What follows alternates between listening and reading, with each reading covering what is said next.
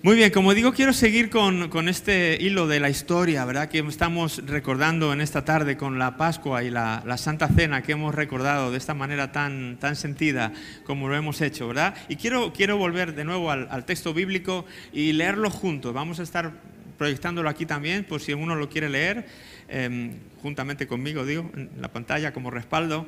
Pero vamos a leer una buena porción de lo que sucedió después de la Santa Cena, ¿verdad? Vamos a estar, estamos hoy recordando la Santa Cena y estamos recordando también eh, la pasión y la muerte de Jesús y quisiera leerlo, como digo, eh, textualmente. Así que estoy escogiendo el Evangelio de Mateo, eh, donde narra esto en los últimos uh, capítulos, capítulo 27, y voy a empezar desde el, versículo 26 que es donde Jesús ha sido llevado a Pilatos y como sabéis Pilatos pues se lava las manos y básicamente eh, hace lo que el pueblo estaba demandando que era pues mandar a Jesús a la cruz. Así que eh, había liberado a este preso, a Barrabás en su lugar y dice así la lectura, así fue que Pilato dejó a Barrabás en libertad. Mandó azotar a Jesús con un látigo que tenía puntas de plomo y después lo entregó a los soldados romanos para que lo crucificaran. Algunos de los soldados del gobernador llevaban a Jesús al cuartel y eh, llevaron a Jesús al cuartel y llamaron a todo el regimiento. Le quitaron la ropa, le pusieron un manto escarlata, armaron una corona con ramas de espinos y se la pusieron en la cabeza y le colocaron una caña de junco en la mano derecha como si fuera un cetro. Luego se arrodillaron burlonamente delante de él mientras se mofaban. ¡Viva el rey de los judíos! Lo escupieron le quitaron la caña de junco y lo golpearon en la cabeza con ella. Cuando al fin se cansaron de hacerle burla, le quitaron el manto y volvieron a ponerle su propia ropa. Luego lo llevaron para crucificarlo. En el camino se encontraron con un hombre llamado Simón, quien era de Cirene, y los soldados le obligaron a llevar la cruz de Jesús. Salieron a un lugar llamado Gólgota, que significa lugar de la calavera. Los soldados le dieron a Jesús vino mezclado con hiel amarga, pero cuando la probó se negó, se negó, a beberla. Después de clavarlo en la cruz, los soldados sortearon su ropa tirando los dados. Luego se sentaron alrededor e hicieron guardia mientras él estaba colgado allí. Encima de la cabeza de Jesús colocaron un letrero que anunciaba el cargo en su contra. Decía, Este es Jesús, el rey de los judíos. Con él crucificaron a dos revolucionarios, uno a su derecha y otro a su izquierda. La gente que pasaba por allí gritaba insultos y movía la cabeza en forma burlona. Pero mírale ahora, le gritaban. Dijiste que ibas a destruir el templo y a reconstruirlo en tres días. Muy bien, si eres el Hijo de Dios, sálvate a ti mismo y bájate de la cruz. Los principales sacerdotes, los maestros de la ley religiosa y los ancianos también se burlaban de Jesús. Salvó a otros, se mofaban, pero no puede salvarse a sí mismo. Con que es el rey de Israel, ¿no? Que baje de la cruz ahora mismo y creeremos en él. Confió en Dios, entonces que Dios lo rescate ahora si lo quiere. Pues dijo, soy el Hijo de Dios. Hasta los revolucionarios que estaban crucificados con Jesús se burlaban de él de la misma manera. Al mediodía, la tierra se llenó de oscuridad hasta las tres de la tarde. A eso de las tres de la tarde, Jesús clamó en voz fuerte, Eli, Eli, lema sabactani, que significa, Dios mío, Dios mío, ¿por qué me has abandonado? Algunos que pasaban por allí entendieron mal y pensaron que estaba llamando al profeta Elías. Uno de ellos corrió y empapó una esponja en vino agrio la puso sobre una caña de junco y, se la levantó, y la levantó para que pudiera beber. Pero los demás dijeron, espera, a ver si Elías viene a salvarlo. Entonces Jesús volvió a gritar y entregó su espíritu. En ese momento, la cortina del santuario del templo se rasgó en dos, de arriba abajo. La tierra tembló, las rocas se partieron en dos y las tumbas se abrieron. Los cuerpos de muchos hombres y mujeres justos que habían muerto resucitaron. Salieron del cementerio luego de la resurrección de Jesús, entraron en la ciudad santa de Jerusalén y se aparecieron a mucha gente. El oficial romano y los otros soldados que estaban en la crucifixión quedaron aterrorizados por el terremoto y por todo lo que había sucedido. Dijeron, este hombre verdaderamente era el Hijo de Dios. Muchas mujeres que habían llegado desde Galilea con Jesús para cuidar de él miraban de lejos. Entre ellas estaban María Magdalena, María, la madre de Santiago y José, y la madre de Santiago y Juan, los hijos de Zebedeo. Al acercarse la noche, José, un hombre rico de Arimatea que se había convertido en seguidor de Jesús, fue a ver a Pilato y le pidió el cuerpo de Jesús. Pilato emitió una orden para que se lo entregaran. José tomó el cuerpo y lo envolvió en un largo lienzo de lino limpio. Lo colocó en una tumba nueva, su propia tumba que había sido tallada en la roca. Luego hizo rodar una gran piedra para tapar la entrada y se fue. Tanto María Magdalena como la otra María estaban sentadas frente a la tumba y observaban. Hasta ahí, porque lo que viene después lo leeremos el domingo, ¿verdad? El domingo nos toca dar continuidad a esta parte. Y como decía Sergio o Ana antes, es como la parte más, quizá la más triste, ¿verdad? Qué, qué dolor qué sufrimiento, cuántas cosas por las que Jesús tiene que pasar. Entre Semana Santa, perdón, entre la Santa Cena, entre la Santa Cena y la crucifixión de Jesús, realmente no pasa mucho tiempo, pero pasan muchas cosas. No pasa mucho tiempo, pero pasan muchas cosas. Yo no sé, y a mí se me vienen a la mente esos días en los que en poco tiempo nos pasan muchas cosas y no precisamente positivas. ¿Te ha pasado, has tenido alguna de esas rachas en las que, boom, se te rompe el coche? A mí se me acaba de romper el coche ayer, pero fue también es otra historia, pero es un milagro también, pero ah, se rompe el coche y yo estoy, bueno, espero que se quede aquí la cosa, porque hay veces que eso desencadena que luego vas a casa y a ah, la lavadora también, ¿no? Y hay un catarro, y, y, parece que vienen una sucesión de cosas negativas en muy poco tiempo, decimos, vaya mala racha que estoy pasando, ¿sí? ¿Has tenido alguna vez una mala racha? En poco tiempo ocurren muchas cosas negativas. Y, esto es lo que venía a mi mente cuando leía la historia de Jesús. En poco tiempo, después de estar con sus amigos más íntimos y en un ambiente de una cena entrañable, de comunión, de sincerarse, de hablar de muchas cosas, eh, en cuestión de poco tiempo le empiezan a suceder una y otra cosa mala y otra tras otra ¿verdad? Como hemos, como hemos estado leyendo, hasta que finalmente entrega, entrega su, vida por cada uno de nosotros. Eh, quiero mencionarte, bueno, pues ya la sabes, ¿no? Muchas de las cosas que ocurren, pero en la misma, en la misma cena, pues uno de los suyos le traiciona.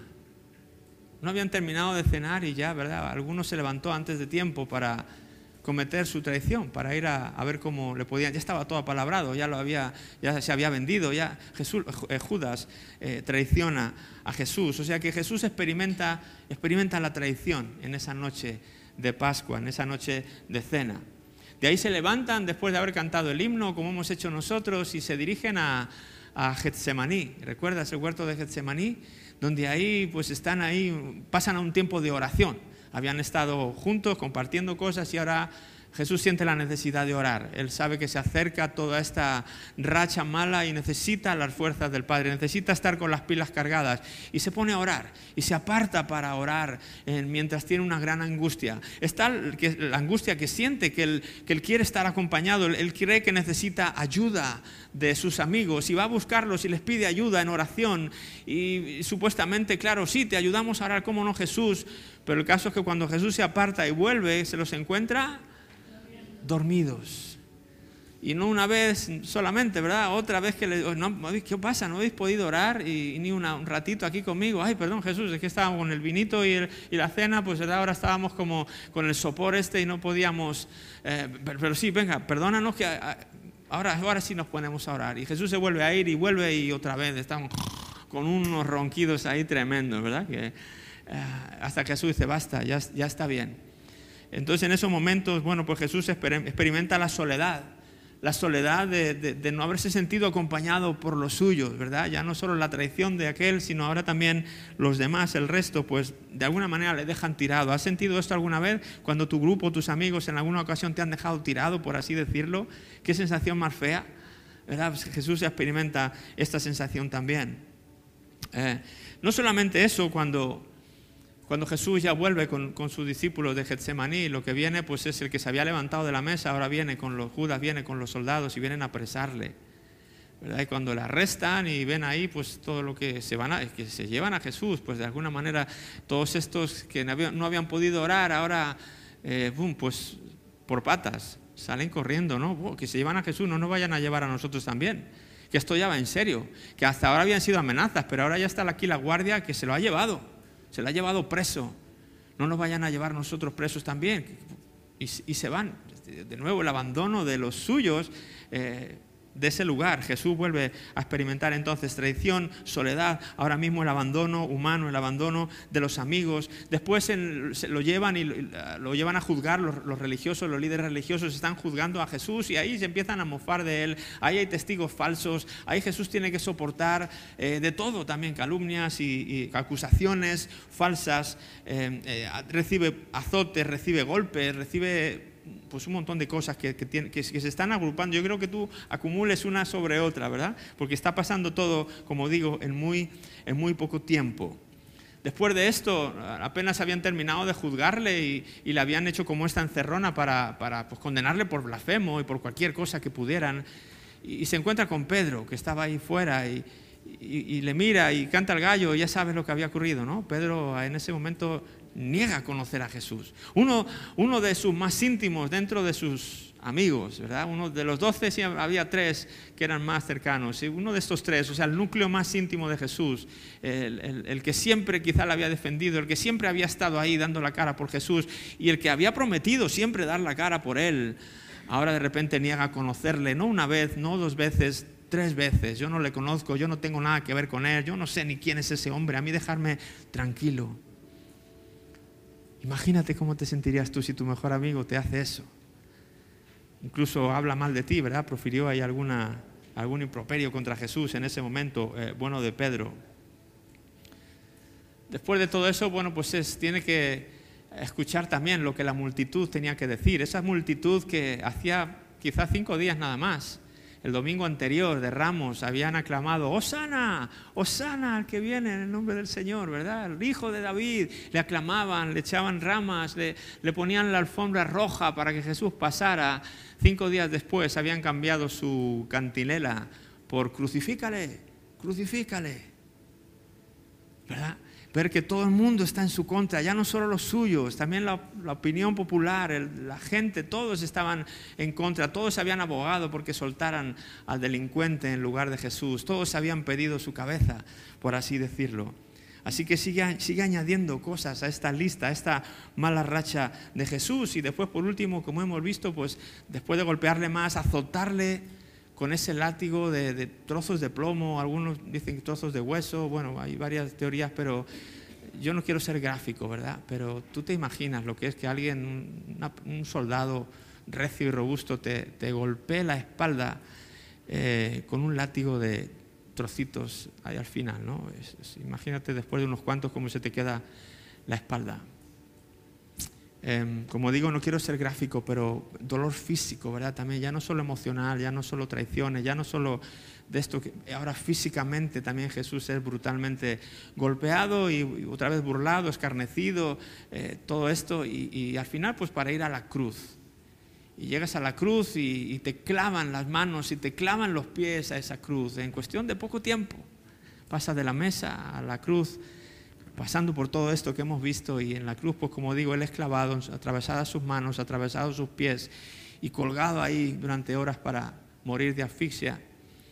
Ah, como había prisa y bueno, pues por no cortarle las piernas y por acelerar el proceso, le clavan la lanza en el costado para ya asegurarse de que Jesús muriera también. ¿no? Imagínate, una tras una, tras otra y tras otra como hemos leído, pues muchos decepcionados de él, burlándose, los líderes religiosos, por supuesto, burlándose, bájate de la cruz, si eres el Hijo de Dios, está llamando a Elías, con una continua ambiente de burla y de, mofa hacia, Jesús. Y, para mí lo último, lo más, lo más quizá doloroso, que ahora no lo hemos leído porque cada evangelio mete algunos detalles que el otro no mete y demás, pero em, ¿qué tal el Padre, Padre, por qué me has desamparado?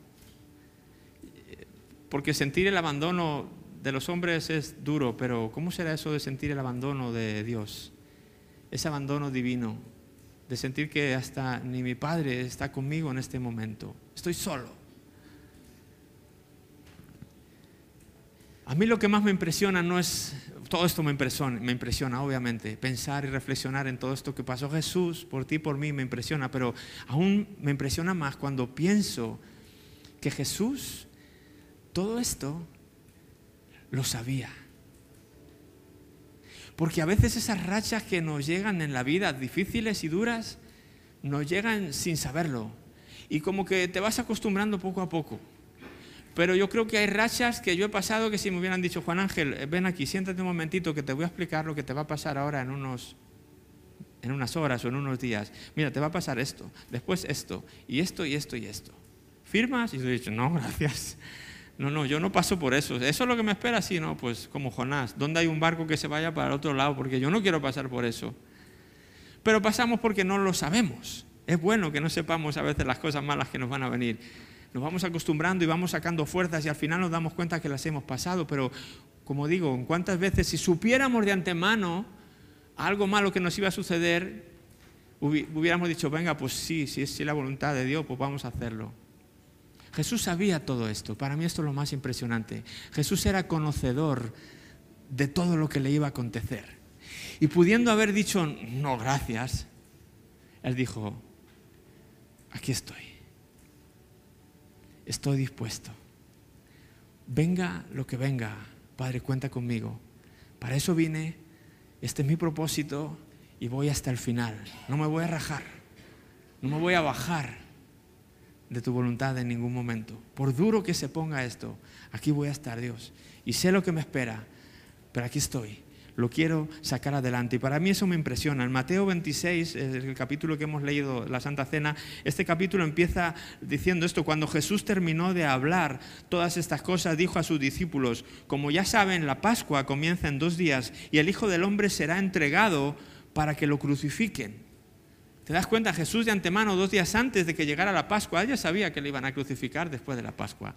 La cruz no le pilló por sorpresa, no fue, pero, pero ¿qué hacen estos locos? Pero, y, ya pues se vio en el apuro y ya no, pudo salir de ahí, bueno, pues hace... No, no, él, él sabía, tenía muy claro que él había venido con un propósito y ese propósito lo conocía y sabía que le esperaba la cruz. Sabía que le iban a crucificar. Aún así Jesús dijo, no, no importa, yo sé que eso viene, tranquilos. Chicos, tranquilos, estoy al tanto. No piensen, no piensen que esto me pilla de improviso soy conocedor de esto. Y como digo, no solamente, no solamente de esto, Judas tampoco le pilló por, por sorpresa. No dijo, pues va, pero, pero bueno, ¿cómo me imaginar yo que uno de mis doce hubiera puesto yo la mano en el fuego porque estos doce iban a estar conmigo? Y no le pilla de sorpresa. Jesús, antes de que Judas lo, lo haga, eh, en Mateo lo relata, en, medio del, del pan y del vino, dice, hay entre vosotros uno que me va a entregar. Jesús conocía la tradición de antemano. Aún así le incluyó en la mesa, aún así no le dijo, no, pues trae el cordero, tú encima me voy a gastar cordero y pan en ti y vino. Bueno, te vas de aquí, muchachos, si me vas a traicionar, pues me traicionas, pero te quedas sin cenar hoy, ¿no? Por lo menos. Yo creo que yo hubiera hecho eso, por lo menos no cenas, por traidor. Jesús sabía que Judas le iba a entregar y aún así le aceptó y aún así le besó y aún así le abrazó y le dio la oportunidad hasta el último momento de que pudiera no hacerlo, pero Judas lo tenía claro y, lo hizo, pero a Jesús no le pilló de improviso. Él lo, sabía. Judas me va a traicionar, lo sé. Es parte del plan. Tranquilo, no cunda el pánico.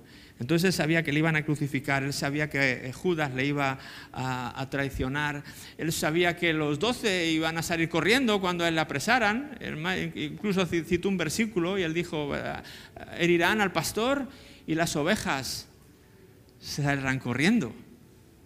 Él sabía que los doce le iban a abandonar. Así que, mira, si seguimos en eso, yo me había comido yo el cordero y el vino yo solo, porque vosotros ninguno de los doce fuera, se vais a ir corriendo en un rato. Hoy no cenáis conmigo.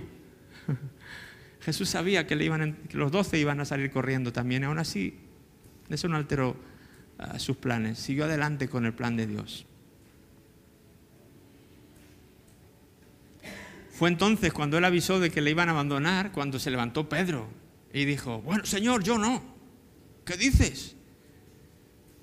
Ese versículo debe de estar mal. No sería inspirado. ¿Cómo que irán al pastor y las ovejas saldrán corriendo? No será esta oveja la que salga corriendo, esta oveja va a estar contigo hasta el final. Y dice la Biblia que los demás, los demás dijeron, sí, sí, nosotros también. No fue solo Pedro el que en su arrogancia de hijo o, o midió de más, o no supo medir sus fuerzas. No, yo no, yo aunque tenga que morir por ti, Jesús, yo muero por ti, yo no te voy a... Pero ¿qué le dice Jesús? Pedro, tranquilo, venga, venga aquí muchacho. Antes de que cante el gallo, ¿qué?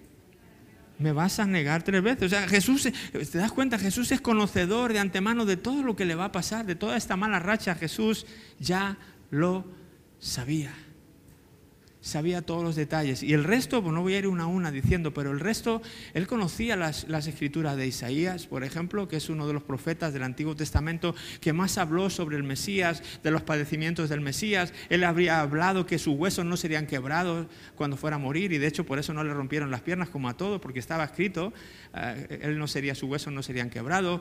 Eh, hay un montón de detalles que Isaías 600 años antes había dado sobre el Mesías, que, que Jesús estaba cumpliendo y dando cumplimiento Por lo tanto, seguro que él conocía la corona, las, el espino, sabía lo que iban a echar suerte con eh, los soldados, con sus ropas, todas esas cosas, esos detalles tan pequeñitos, 600 años atrás, Isaías ya los había profetizado, Jesús lo sabía también.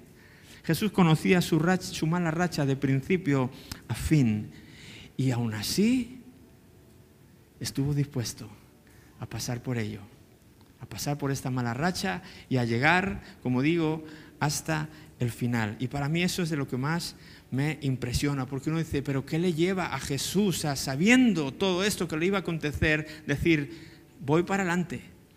Y quiero leer este texto ahora en el Evangelio, en eh, la carta de Pablo a los romanos, a estos versículos que quiero ah, compartir con vosotros.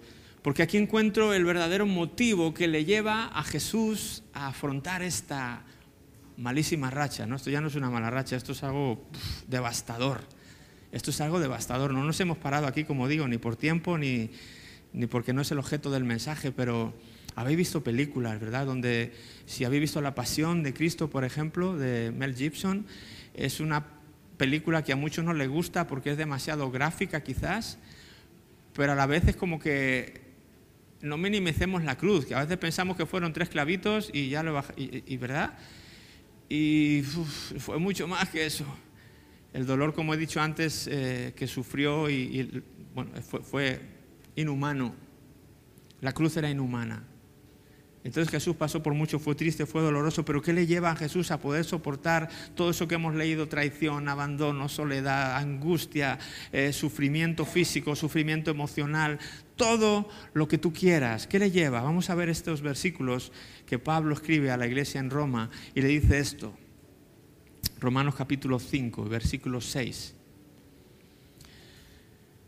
Hablando de nosotros, dice Pablo, cuando éramos totalmente incapaces de salvarnos. De nuevo, poniéndonos en una situación de decir, no hay nada que hacer, éramos incapaces de salvarnos. ¿Qué pasó? Cristo vino en el momento preciso y murió por nosotros pecadores. Bueno, lo que hemos leído, ¿verdad? Pablo está diciendo que Jesús hizo esto, murió por nosotros, que lo hizo en el momento preciso y que lo hizo cuando éramos totalmente incapaces de salvarnos. No podíamos, no teníamos esperanza alguna de salir de nuestra condición de pecado, como hablábamos el domingo pasado, porque nos viene dada de serie, venimos ya por nacimiento así, y no hay manera de deshacerse de eso. Humanamente es imposible cambiar esa condición por uno mismo. Entonces, cuando era totalmente imposible para los hombres, en el momento preciso dice que Cristo viene y lo que hace es que muere. a muere por nosotros los pecadores. Versículo 7 dice, ahora bien, casi nadie se ofrecería a morir por una persona honrada, aunque tal vez alguien podría estar dispuesto a dar su vida por una persona extraordinariamente buena. Pero Dios, ¿verdad? Otra vez el pero Dios. Pero Dios mostró, y este es el motivo que le lleva a Jesús a hacer lo que hizo, ¿qué mostró? El gran amor que nos tiene. Puedes decir conmigo, el gran amor que nos tiene. Dios mostró el gran amor que nos tiene al enviar a Cristo a morir por nosotros cuando todavía éramos pecadores. O sea, no habíamos salido de esa condición, no podíamos, estábamos, era imposible. Estábamos en una situación de desesperación. Y Dios dice, Jesús, tengo un plan para ti, tengo una tarea para ti, ¿qué te parece si haces esto? Y Jesús dice, me parece. Y el padre, el padre le explicó, mira, pero tendrás que pasar por esto, por esto y por esto, traición, vas a pasar por decepción, vas a pasar por sufrimiento, vas a pasar por angustia, vas a pasar por... Y, Cristo dijo, yo también los amo, Padre. Yo también los amo. Cuenta conmigo. Vamos adelante. Entonces la fuerza que impulsa a Jesús a soportar lo que tiene que soportar, siendo conocedor de antemano de ello, es el gran amor que te tiene y que me tiene. El gran amor que nos tiene. Imagínate cuánto nos ama Jesús, que está dispuesto a pasar por lo que pasó, porque con ello iba a conseguir algo. Porque detrás de su muerte había un fin. No es solamente un capricho, no es algo que, va, pues hay, hay, un fin, hay una finalidad detrás que después vamos a ver. El versículo 8 entonces dice, el gran amor que nos tiene, Cristo envía, Dios envía a Cristo a morir cuando todavía éramos pecadores. Y, este amor del que estamos hablando, pues no sé si habéis leído esas tarjetitas que había en vuestra silla cuando habéis entrado, ¿verdad? Habéis visto un par de cositas. Eh, y una dice que dice una, un amor que lo cambia todo. Un amor que lo cambia todo. ¿De qué amor estamos hablando? ¿El de Romeo y Julieta? No, no estamos hablando de ningún amor terrenal, de ningún amor humano. Estamos hablando del amor de Dios. Estamos hablando del amor de Cristo. Esa fuerza impulsora y motriz que le lleva a, a estar de acuerdo con el plan de morir de la manera que tenía que morir para eh, sacarnos de esa condición imposible de pecadores de donde nosotros solos no podíamos salir. Así que ese amor lo cambia todo. ¿Y por qué lo cambia todo? Si seguimos leyendo en este texto uh, de Romanos, pues lo vamos a encontrar. El versículo 9 sigue diciendo esto. Entonces, en base a lo que hemos leído, entonces, y ahora yo quiero que tú uh, prestes atención a todas las cosas que suceden por esa muestra de amor. Ya que hemos sido hechos justos a los ojos de Dios. ¿Por qué? Por la sangre de Cristo. Que nadie minimice esto. La sangre de Cristo o el sacrificio de Jesús, la muerte de Jesús en la cruz, hace que tú y yo hayamos sido hechos justos a los ojos de Dios. ¿Qué tiene que ver esto? Esto tiene que ver con, Dios como un juez, puesto en el estrado y teniendo que decir culpable o inocente. O en otras palabras, injusto o justo pecador o no pecador, o justo. Él tiene que dictaminar cómo van a ser las personas. Y él dice, por el amor que ha demostrado Cristo a morir en la cruz, ese sacrificio permite que ahora Dios, a los que aceptan ese sacrificio, con su maza de juez diga, si tú has creído en Jesús, eres justo. A mis ojos, dice Dios, eres justo. Yo sé que tú y yo no nos vemos como tales. Tú vas a decir, pero no, yo no soy justo, no, ni yo. Pero Dios te ve justo. Dios te ve justa delante de Dios. Te ve como si no hubieras hecho nunca nada mal, aunque te cueste creerlo. Pero este es el gran amor que tiene Dios por ti y por mí. Que si tú has aceptado y has puesto tu fe en el sacrificio de Jesús en la cruz, eso hace que el Padre te vea con ojos de misericordia y de gracia y diga, esta persona es justa porque hubo un justo que murió en su lugar. Hubo un justo que pagó el castigo que él por su injusticia tendría que haber pecado, pagado, perdón. Hubo alguien justo que lo pagó por él. Su deuda está perdonada. Así que a mis ojos esta persona es justa. Eso no lo hemos hecho tú y yo, no, lo hemos podido ganar, no no lo hemos podido merecer. Fue solamente por la muerte de Jesús, por ese amor tan grande que nos tuvo. Entonces hemos sido hechos justos a los ojos de Dios por la sangre de Cristo. Si eso es así, dice el versículo, con toda seguridad, ¿qué va a pasar entonces al ser justos? Él, o sea, Dios, nos salvará de la condenación de Dios. O Jesús nos salvará con su sacrificio en la cruz de la condenación de Dios. O sea que ese juez ya no nos va a condenar ya no va a dar una sentencia condenatoria a aquellos que han creído en Jesús, sino una condena o un dictamen favorable. No eres condenado, eres liberado, eres hecho libre. Así que no solamente hemos sido hechos justos a los ojos de Dios, sino que hemos sido, se nos, nos, hemos sido salvados de esa condenación de Dios. Hablábamos el domingo pasado de la muerte, que era separación. ¿verdad? Eh, estás condenado a estar separado de Dios. La vida es que ahora pues estás, has, has sido reunido con Dios. ¿Por qué? Pues porque no has sido condenado. Dios no te ha condenado gracias a lo que Jesús hizo por ti y por mí. Versículo 10, ¿qué más? Porque esto no es solo, estas dos cosas no es lo único. El versículo 10 dice, pues como nuestra amistad con Dios quedó restablecida por la muerte de su Hijo cuando todavía éramos sus enemigos, una cosa más. Entonces, añádele a la justicia de Dios, añádele a que no eres condenado. Aquí dice que tu amistad con Dios ha quedado restablecida. Hemos sido unidos otra vez con Dios. Ahora tenemos de nuevamente amistad. Creo que antes se ha puesto un versículo aquí, ¿no? ha leído un versículo de, sobre, ser amigos de Dios. Eso es lo que ha conseguido Jesús eh, por nosotros. Nuestra amistad con Dios ha quedado restablecida por la muerte de Jesús en la cruz, cuando todavía éramos enemigos. Jesús no esperó, bueno, a ver si esto ya, igual que en la cena, no esperó a que Judas sea para darle de cenar, le dio de cenar siendo traidor y todo, y los otros iban a desertar, pero les dio de cenar a todos, él siguió siendo bueno con ellos. Jesús no esperó a que tú y yo fuéramos buenos para entonces decir, ahora sí los salvo, ahora sí no los condeno, ahora sí los veo como justos. No, cuando todavía éramos enemigos de él. Jesús dio un paso al frente y dijo, no importa, si creen en mí, si ponen su mirada en mí, yo paso por alto todo eso, yo pago por ellos. De verdad que lo pago porque los amo. Así que nuestra amistad con Dios queda restablecida por esa muerte, aun cuando éramos enemigos, hemos pasado de ser enemigos a ser amigos. Qué cambio más tremendo. Así que si esto es así, dice el versículo, con toda seguridad, y yo he subrayado esto aquí en mi Biblia, con toda seguridad seremos salvos. Y esto está mirando hasta el futuro, ¿verdad? Es un, es un ya, lo tengo ya. Cuando yo pongo los ojos en Jesús, ya tengo mi seguro, mi futuro asegurado, pero con toda seguridad seremos salvos el día que Dios como juez diga quién sí, quién no. El que ha puesto su confianza en Jesús, con toda seguridad, será salvo. Quiere decir, tendrá la vida de Dios. No estará separado de Dios, sino junto con Dios, como en el Edén otra vez. Conviviremos con Dios, tendremos su vida en nosotros. Si te parecen pocas cosas, yo, yo de verdad que no, no, podía creer una cosa tras otra, tras otra que nos pasa a todos aquellos que ponemos la confianza en Jesús. Y el versículo 11, para terminar, dice así, así que ahora podemos alegrarnos por nuestra nueva y maravillosa relación con Dios, gracias a qué? A que nuestro Señor Jesús nos hizo amigos de Dios. ¿Cuál es el verbo que hay aquí? Dice que ahora podemos, ¿qué?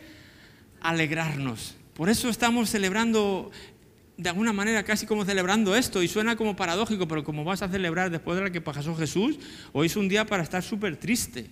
Hoy es un día para estar compungido todo el día. Hoy es un día para de verdad que es así como que invitar a que, a que estés así como deprimido.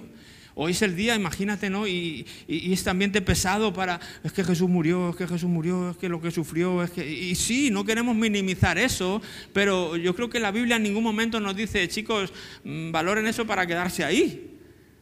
Aquí está diciendo Pablo que reconociendo que Jesús ha muerto, pero está ahora reconociendo el valor que tuvo la sangre de Jesús, o ese sacrificio de Jesús por nosotros. Está reconociendo todos esos beneficios que eso ha aportado y al final nos dice, así que podemos alegrarnos.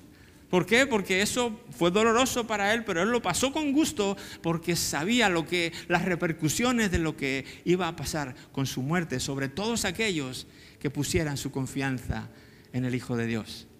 Por lo tanto, ahora podemos ¿qué? ¿Estar tristes? No, podemos alegrarnos, podemos tener una alegría reverente, ¿verdad? Sí, ser, ay, jolín, como no me hubiera, hubiera querido que Jesús no hubiera tenido que pasar por eso. Pero ya que pasó Jesús, gracias, y me alegro por todo lo que has hecho por mí. Me puedo alegrar por mi nueva y maravillosa, dice, relación con Dios. Tenemos nuestra relación con Dios, ha sido reestablecida.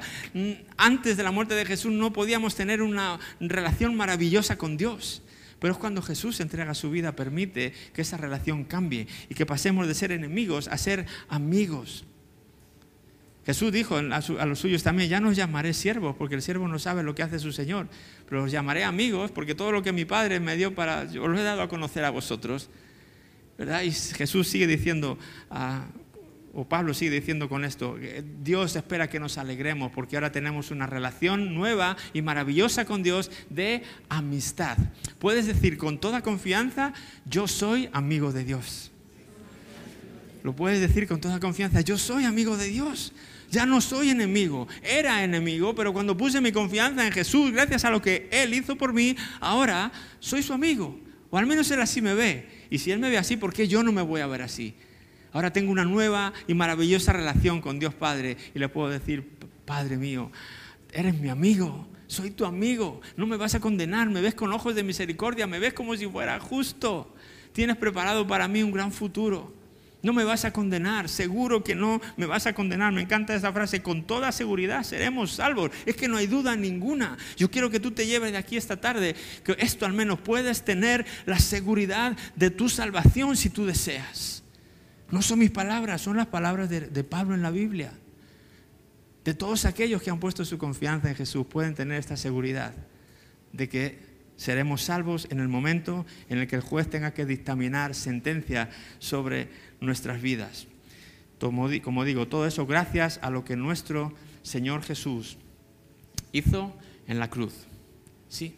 Así que no quiero compartir nada más, quiero dejar ah, esto, pero quiero invitarte a que te pongas en pie conmigo un momentito. No sé si todavía estás procesando toda esta información, pero a mí me dan ganas como de quedarme aquí anclado, ahora que lo cuento aquí en alto, ah, me dan ganas de quedarme eh, ah, pensando en, estas frases que se dicen tan rápido, pero que tienen un significado tan profundo. Que, no sé qué provoca en ti, pero a mí es un agradecimiento tan grande que es como, no me sale otra cosa que gracias Jesús. ¿Qué más puedo decir? O sea, gracias. Porque estuvo todo de tu parte, no, no fui yo, yo no podía hacer nada, yo era tu enemigo, yo era, estaba apartado de ti.